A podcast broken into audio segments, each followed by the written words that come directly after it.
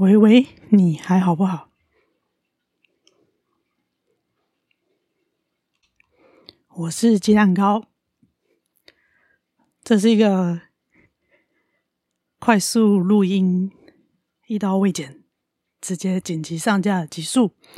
录音时间是二零二二年十二月十六号晚上十一点三十分。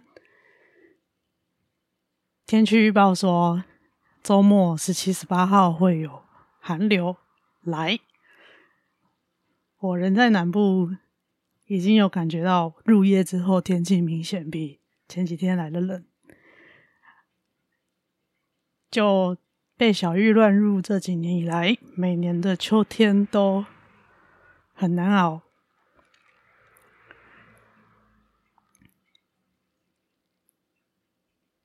所以，请注意天气的变化、气温的变化、室内外温差，做好保暖，尤其是你的头颈部，还有你的脚丫丫。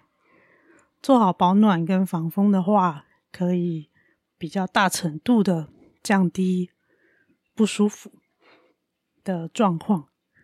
对我来说是这样，你也可以试试看。帽子呢？如果不太冷，我会戴棒球帽。冷，然后又风大的话，我就会戴厚的运动用的防风毛帽，在体育用品店都有，因为没有业配，大家可以自己去找。连锁的那个很大间的那个很便宜的那一家就有了，什么什么农的那一家。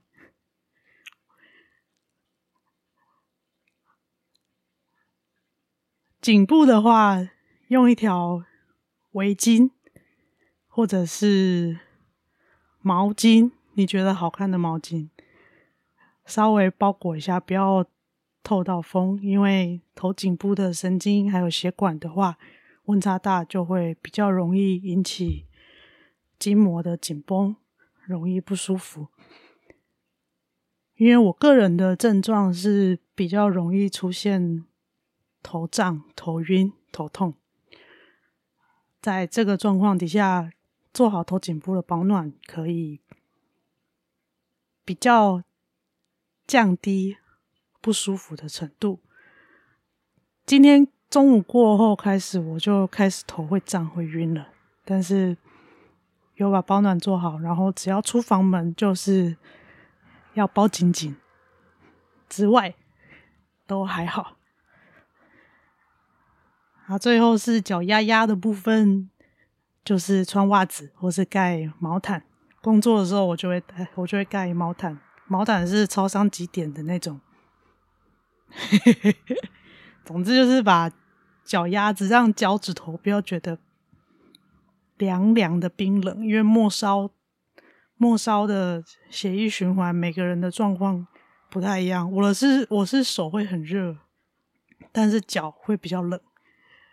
那就把脚保暖啊！如果可以的话呢，也可以泡泡澡，泡温水澡，记得水温不要太热，因为太热的话，你突然从水里出来，温差太大，也是会很容易不舒服的。这个在一般人身上都适用，所以可以泡温水澡，就是比体温高一点。